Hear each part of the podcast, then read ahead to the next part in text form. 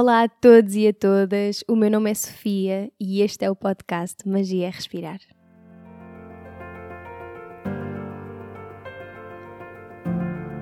O Magia é Respirar é um podcast lunar. Sai a cada lua nova, quarto crescente, lua cheia e quarto minguante.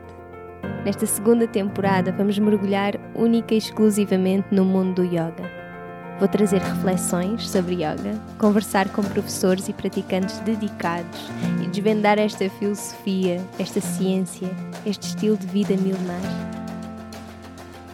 Não aceites nada do que ouvires, não rejeites nada do que ouvires.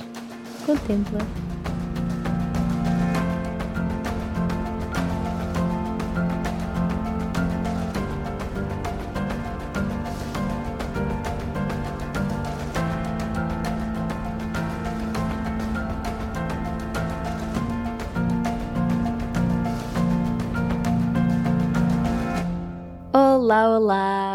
Sou só eu e neste episódio venho deixar um pedacinho de história. Eu sou uma completa apaixonada por histórias e pronto, eu acho que quem ouve o podcast há algum tempo sabe perfeitamente disso, mas isto surge um bocadinho porque eu nas minhas aulas, sejam elas online ou não, mas eu gosto muito sempre de trazer este brilho das lendas da tradição do yoga e então acabei por ir recebendo assim esta, esta sugestão por parte de alguns alunos e eu achei uma ideia também maravilhosa vir aqui deixar alguns destes, destes pedacinhos. Um, a, a tradição do yoga está carregadinha de histórias e a mitologia, portanto, o estudo dos seus mitos, das suas lendas, permite-nos conhecer a filosofia do yoga de uma forma tão bonita e, e, também muito mais profunda, e então a nossa própria prática no tapete acaba por ganhar um significado completamente diferente e, claro, também ela uma profundeza completamente diferente. Por mais chocante que isto possa, possa parecer, eu achei que não havia mitologia mais certeira para explorar neste momento senão a de Shavasana que é a postura do cadáver. Do cadáver. Asana, eu a partir de agora, neste episódio, eu vou estar sempre a falar sobre asana. A asana significa uma postura física confortável, são as posturas físicas da prática do yoga, e Shava significa cadáver. Portanto, Shavasana, postura do cadáver. E Shavasana é, representa, no fundo, um derradeiro ato de entrega, uma entrega profunda que exige prática e exige paciência para que possa acontecer de uma forma leve. Para quem não sabe, Shavasana é aquela postura em que nós, quando terminamos uma prática de yoga, estamos deitados, barriga para cima, braços ao longo do corpo, as pernas minimamente afastadas, palmas das mãos voltadas para cima. Mas é uma asana que prepara o corpo para se separar da alma, do espírito. E é isto que nós queremos constantemente? Não. Eu sou uma verdadeira defensora de que nós realmente escolhemos vir aqui experienciar o corpo físico, então que o façamos. Mas Shavasana fala-nos de uma preparação para uma entrega profunda que acontece com a nossa última expiração. E sim, isto refere-se a uma preparação para a morte. Um, segundo a tradição do yoga, o medo da morte é assim uma das primeiras fontes de sofrimento ou kleshas em sânscrito. Patanjali, nos Yoga Sutras, diz-nos mesmo que o quinto klesha é efetivamente o medo da morte, o medo de morrer, ou até, se pensarmos de outra forma, o apego à vida. E aquilo que nós entendemos depois nos Yoga Sutras é que realmente o medo de que se fala não é um medo da morte do corpo físico em si, mas é mais esta história do eu que nós achamos que nos define, também por isso é que se apela tanto na filosofia do yoga a uma compreensão de que nós, nós existimos muito além da nossa história, da cor do cabelo, dos olhos, da profissão, essencialmente dos papéis que, que vamos vestindo ao longo da nossa vida. E, e pronto, e apela também a um desapego a essa ilusão. Portanto, nós não, não temos de estar à espera do final para o fazer. A postura de Shavasana está presente, ou deverá pelo menos estar presente, em todas as aulas de yoga, no final da, da prática física, e ela chegou-nos através do Yoga Nidra. Yoga Nidra significa sono yogic e basicamente é uma prática que nos guia a um estado de relaxamento profundo. É assim, guia-nos assim àquele limbo entre o dormir e, e, o acordar, entre o estar a dormir e estar acordado. É um estado que na, na psicologia também se chama do, do estado hipnagógico. E é a partir daqui, é neste, neste momento, neste estado, que acedemos a, a a níveis ou a estados, estou, estou farta de dizer estados, mas não gosto muito de pensar em, em níveis, portanto acedemos a estados de consciência também muito mais elevados. Eu, eu, hoje não vou, não vou entrar aqui muito pela explicação de Yoga Nidra, mas queria só que percebessem de onde é que nos, nos chega realmente Shavasana. Yoga Nidra é uma prática que vem do Tantra e então conseguimos perceber aqui esta importância de partir do corpo, reconhecendo o corpo, para conectar com tudo o resto. Portanto, é o corpo quase como uma. Eu ia dizer ponte, mas é uma ponte assim no sentido de ser um espaço onde nós podemos experienciar a essência. Um, porque essencialmente Shavasana acaba por nos permitir, se também nós nos permitirmos, claro, um relaxamento que não é só físico, não é? É mental, é emocional, é espiritual e isso sim é o verdadeiramente é o verdadeiro um, relaxamento, não é? O relaxamento profundo. Eu, entretanto, estava aqui a referir que é uma asana que deve, que deve estar presente em todas as aulas, mínimo de 5 minutos. Eu acho que isto é mesmo assim o mínimo dos mínimos, porque traz realmente um ensinamento que é essencial na filosofia do yoga.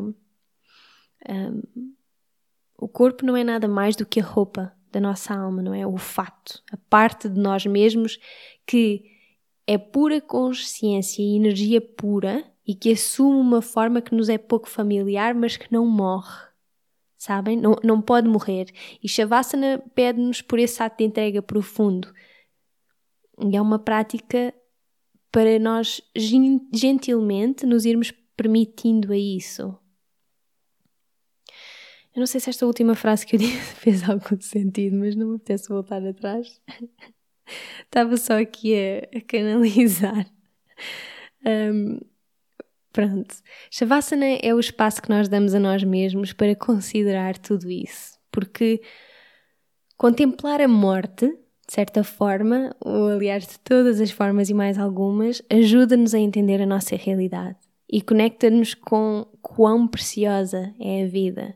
E nós, ao fazermos isso, vivemos com muito mais presença, vivemos com muito mais amor, mais profundeza e essencialmente liberdade. Há uma imagem de Vishnu que personifica. Um, personifica não, é, é, representa. Representa é a melhor a palavra que, que define isto melhor.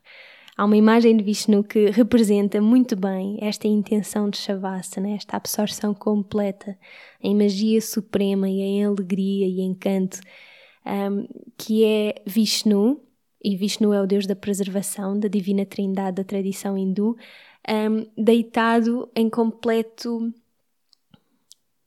em completo bliss, tipo êxtase, alegria, assim, num pleno oceano cósmico num estado de consciência supremo, uma supraconsciência. É uma imagem muito bonita, basta pesquisarem no Google Vishnu in a State of Cosmic Sleep ou Cosmic Awareness. Eu tentei procurar em português, mas não, não sei se foram as minhas traduções ou se, ou se realmente se, se encontra pouco.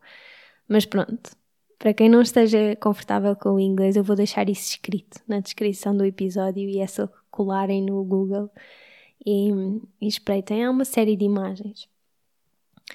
Mas continuando, postura do cadáver parece super macabro, eu sei.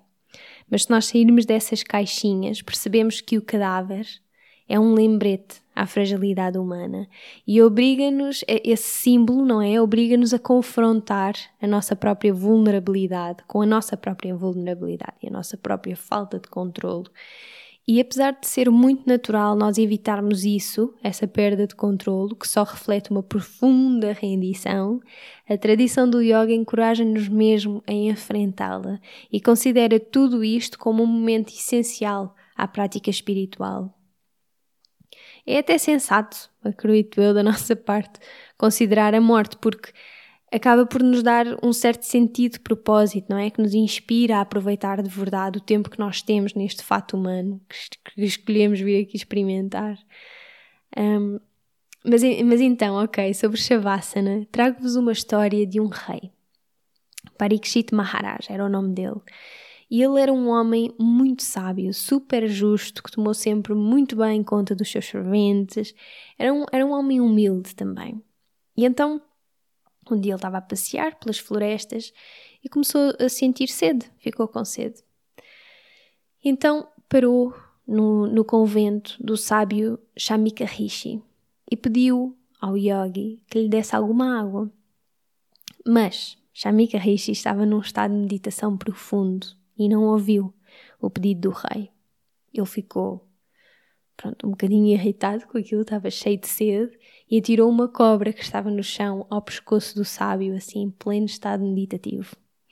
E então, nesse momento, o filho do sábio apareceu e viu aquilo acontecer, não é? E ao ver como o rei tinha tratado o pai, amaldiçoou o rei e anunciou que ele ia morrer mordido por uma cobra em sete dias. Quando o yogi Shamika saiu da sua meditação e percebeu o que é que tinha acontecido, repreendeu o filho, não é? Por amaldiçoar um rei que é tão honesto para uma ofensa tão pequena. Foi uma coisa que tinha acontecido, estava com sede. No entanto, uma vez que tenha sido feita é, uma, uma maldição, ela não pode ser desfeita. Em plena aceitação, o rei foi para casa e desistiu do trono dele. Depois disso, foi até à ribanceira do rio Ganges, onde uma série de yogis se costumava encontrar para meditar e para discutir assuntos espirituais. Ele chegou e pediu-lhes que o ensinassem sobre a ciência do yoga. E nesse preciso momento chegou um yogi despido, de 16 anos, que se chamava Sukadeva. Sukadeva, completamente iluminado, filho de Vyasa, que foi quem compilou toda a literatura sânscrita e então os, os yogis, os restantes, não é, que lá estavam, levantaram-se, demonstrando o seu respeito, é assim que ele chegou, e o rei pediu-lhe que o instruísse na ciência da alma. E então, nos sete dias que se seguiram, Sukadeva ensinou-lhe sobre yoga tudo aquilo que sabia. E durante os ensinamentos havia sempre um, um silêncio, um silêncio assim muito profundo. E quando Sukadeva perguntou e quando perguntava ao rei se ele, se ele queria fazer uma pausa, se queria comer, se queria beber, qualquer coisa, o rei respondia sempre que a sabedoria divina estava a satisfazer plenamente a sua fome e a sua sede. Passados os sete dias, o rei alcançou a autorrealização e deu as boas-vindas à sua morte física com um coração e uma mente profundamente abertas, profundamente receptivas ao momento. O rei aqui faz uma escolha absolutamente.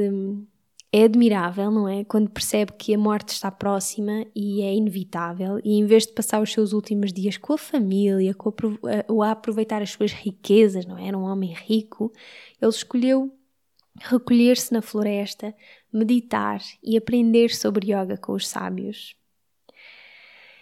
E a grande questão que eu costumo colocar quando, quando partilho esta história é o que é que nós faríamos se soubéssemos que só tínhamos sete dias para viver? O que é que farias se soubesses que só tinhas sete dias?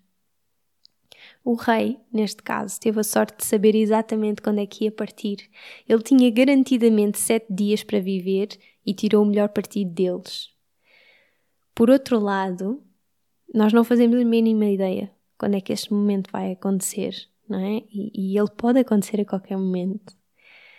É a ilusão, é Maia, que nos traz essa sensação de negação da nossa própria mortalidade. Não existe garantia nenhuma que nós vamos viver o suficiente para ver o próximo nascer do sol. A morte é a nossa chamada de despertar derradeira e quando surge, o suposto é deixar para trás tudo aquilo que acumulamos. Nós viemos ao mundo de mãos vazias, vamos partir dele, dele de mãos vazias. Então, tornarmos-nos conscientes da morte de uma forma yogic permite-nos viver a vida e cada momento em plena liberdade, em pleno contentamento. Santosha. Nós falamos nisto, há um episódio aqui no podcast que fala sobre os niyamas, penso que seja o episódio 12. E hum, é isto que Shavasana representa uma profunda rendição àquilo que nos é menos familiar, não é? Depois de terminarmos a nossa prática, é um momento de nos entregarmos e não é um momento que acontece pelo cansaço, é um momento de completa entrega e abertura mental, emocional, física, espiritual e que convida o amor incondicional a aproximar-se de nós e da nossa vida. Tudo aquilo a que nos apegamos torna-se completamente insignificante quando quando o colocamos frente a frente com a morte. A grande questão é se estamos preparados para isso. E é por isso que Shavasana é uma asana extremamente desafiante e que tantas pessoas evitam. Porque é só estar ali deitado, não é? E para quê? Mas estou cansado. Shavasana não serve só para descansar, mas sabem aquela expressão do descanso quando morrer? Pronto. Eu agora estava-me aqui a lembrar também da mitologia de Bakasana. Há uma parte dessa história, da história que inspira, pelo menos, essa asana, não é? Que nós encontramos no Mahabharata, que é um poema épico da literatura do yoga e da filosofia hindu, mas há lá uma parte um, que é a pergunta que é feita, ou uma das perguntas, aliás, porque ela faz várias, é a pergunta que é feita pela garça ao rei Yudhishthira. Um, a garça que matou os irmãos dele, ela pergunta: de todas as coisas da vida, qual é que é mais fascinante? Foi uma coisa assim do género, mas ele respondeu: até aos dias de hoje, aquilo que mais me fascina é que o ser humano vê os que o rodeiam a morrer, a partir, mas ainda assim acredita e age como se nunca fosse morrer. Hum. Shavasana é uma homenagem ao processo de transformação inerente à vida. E se chegaste até ao fim deste pequenino episódio, eu espero que a partir de agora mergulhes em Shavasana com outro sabor. Até é uma ótima sugestão numa próxima, se calhar, deitar-te no chão, deitada, portanto, ou deitado de barriga para cima, com as palmas das mãos voltadas para cima, os pés afastados e ouvires este episódio. Se gostaste do episódio e se te interessa este tipo de conteúdos, partilha comigo os teus insights, partilha o, o episódio com quem te faça sentido e encontramos-nos no próximo episódio. Até lá!